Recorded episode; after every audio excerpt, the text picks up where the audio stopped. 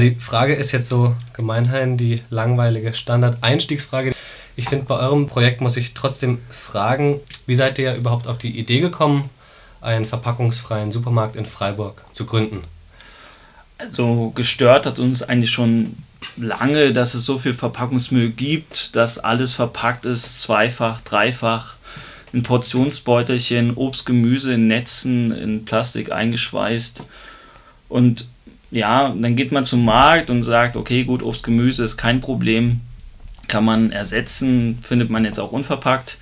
Aber dann alles andere, Nudeln, also was man zum Leben braucht, Salz, alles ist eben verpackt und es gibt keine wirkliche Möglichkeit. Und dann gab es eben in Berlin original unverpackt, die eben gesagt haben, gut, sie verzichten darauf, sie öffnen jetzt einen Laden unverpackt.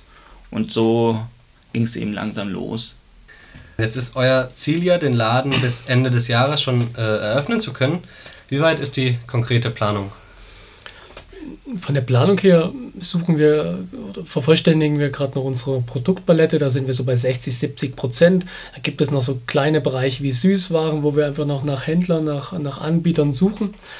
Äh, das ist so der eine Bereich, der uns gerade beschäftigt. Der andere äh, betrifft unsere Crowdfunding-Kampagne einfach zur, zur Sekundärfinanzierung, wo wir auch gerade in, in, der Vorbereitung sind.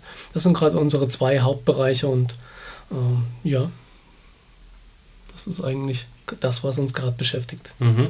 Ich habe mir jetzt auch ähm, genauer mal eure Website angeschaut und da kam mir so in den Sinn, dass es euch nicht nur darum geht, keinen Müll durch Verpackungen zu produzieren, sondern dass ihr schon so eine gewisse Ideologie der Nachhaltigkeit verfolgt. Ähm, und auf eurer Website steht dann auch, Zitat, unsere Verantwortung beginnt nicht erst bei den Produkten, die du einkaufen kannst, sie geht darüber hinaus. Was ist mit dieser Verantwortung gemeint? Ja, also ich meine, der Kunde sieht ja eigentlich nur die letzten 5% von dem Produkt. Ja, also ich meine, man sieht es schön in dem Laden, ist alles schön hergerichtet und man kauft es dann ein. Aber wenn man dann zum Beispiel sieht, wie es ausgepackt wird in den Supermärkten, was schon allein da für Müll produziert wird, das ist einfach ein Wahnsinn, ja, wenn man da aufmerksam durch die Gegend läuft, sag ich mal. Und wir denken halt, wenn wir halt sowas machen, dann können wir nicht sagen, gut, wir sparen das Verpackung und alles andere ist uns jetzt egal. Wir nehmen jetzt äh, zum Beispiel Plastikbehälter, sagen wir, okay, nee, das geht so nicht, wenn, dann wollen wir es halt ganz machen wir, wir sehen uns da einfach in der Verantwortung, dass wir halt nicht nur bei dem Kunden das anbieten und verpacken weglassen, sondern einfach auch in unserem Handeln, im, im Betrieb, äh, bei, der, bei der Produktion, dass wir schauen bei den Händlern, dass die Werte stimmen, dass wir schauen, was wir für Einrichtungsgegenstände haben, was wir selber vielleicht als Betriebsmittel äh, oder was wir für Betriebsmittel im Laden verwenden, dass da eine gewisse Ganzheitlichkeit da ist, weil sonst ist das für uns einfach nicht der richtige Weg. Genau neben dem Vermeiden von dem äh, jetzt genannten Verpackungsmüll sollen ja auch Stromversorgung und wie du gerade gesagt hast, Einrichtung und die Betriebsmittel umweltschonend sein. Was mir jetzt in den Sinn kommt, ähm, ist die Kosten dafür. Wird es nicht ähm, zu einer Kostenexplosion bei den von euch angebotenen Produkten führen? Also ehrlich gesagt muss man da wahrscheinlich nochmal ganz genau gucken, aber ich, eigentlich sollte es im Rahmen des Möglichen sein. Also ich meine, Solaranlagen stehen ja zum Teil auch schon auf Discountern. Also ich denke, dass es, mit, dass es möglich ist. Ähm, klar wird man wahrscheinlich Abstriche machen müssen. Also alles 100% ideologisch wird nicht funktionieren. Aber wir denken, dass wir da schon auf einem guten Weg sind. Und eigentlich von dem Feedback, was wir bisher bekommen haben und nach unseren Recherchen, sollte da eigentlich relativ viel möglich sein. Gerade auch was die Einrichtung angeht, Regale, Tische, haben wir halt auch auf Holz geschaut, was aus einer nachhaltigen Forstwirtschaft stammt. Und da haben wir unsere Kostenvoranschläge und das ist alles äh, durchkalkuliert und jetzt keine Überraschung für uns. Ähm, eine andere Frage neben dem Vermeiden von Verpackungsmüll, die regionale Erzeugung der Produkte. Wie sieht es damit bei euch aus? Ja, also wir schauen natürlich nach äh, lokaler Produktion. Also es ist einer unserer Werte, das ist uns extrem wichtig. Bei vielen wird, oder bei manchen Sachen wird es nicht funktionieren. Kaffee ist schwierig aus dem Breisgau äh, zu bekommen. Ähm, aber ich nehme an, dass also von dem, was möglich ist, was hier produziert wird, ist schon unser Ziel definitiv, dass wir es eben auch regional äh, bekommen. Ja. Genau, Björn hat es angesprochen, Regionalität, einer unserer Werte. Wir sehen halt persönlich keinen Sinn darin, dass man Produkte, äh, beispielsweise Karotten aus Israel holt, wenn man die auch in Baden-Württemberg ernten kann, selbst wenn es in einer Bio-Qualität ist. Da ist einfach wieder die Ganzheitlichkeit da und dann sehen wir nicht das isolierte Bio-Label. Äh, von daher, momentan sind wir bei einer Regionalitätsrate von 60 Prozent in etwa und versuchen da immer in alle Bereiche noch so ein bisschen tiefer einzudringen und zu schauen, dass wir da was ersetzen können, sodass wir von unseren ähm, Kilometern, die wir auch im Geschäft angeben, wie weit der Produktionsstandort weg ist, dass wir da möglichst wenig Kilometer am Ende herausbekommen.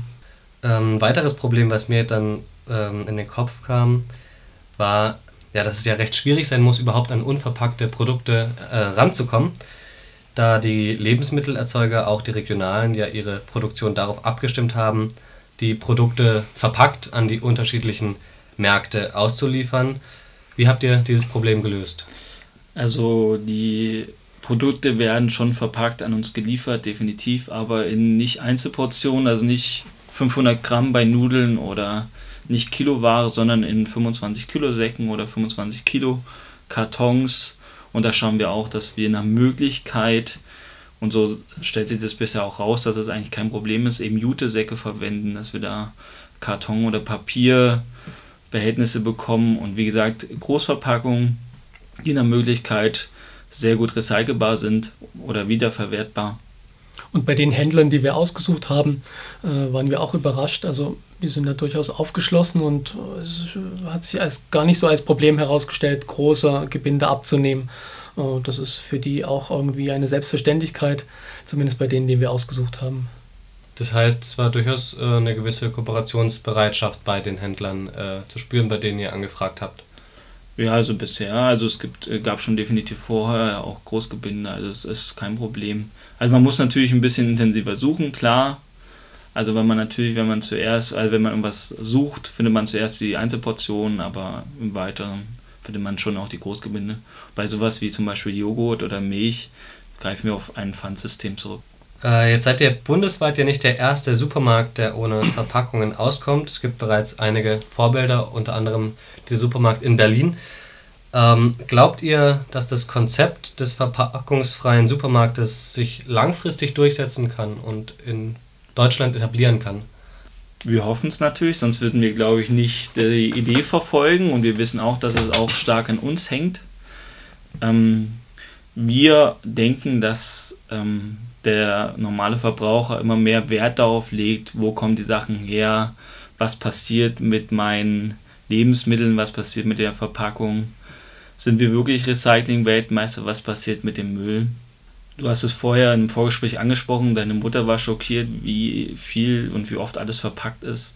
Ich glaube, das fällt schon den Leuten auf und ich glaube auch, dass deshalb immer wieder Lösungen gesucht werden.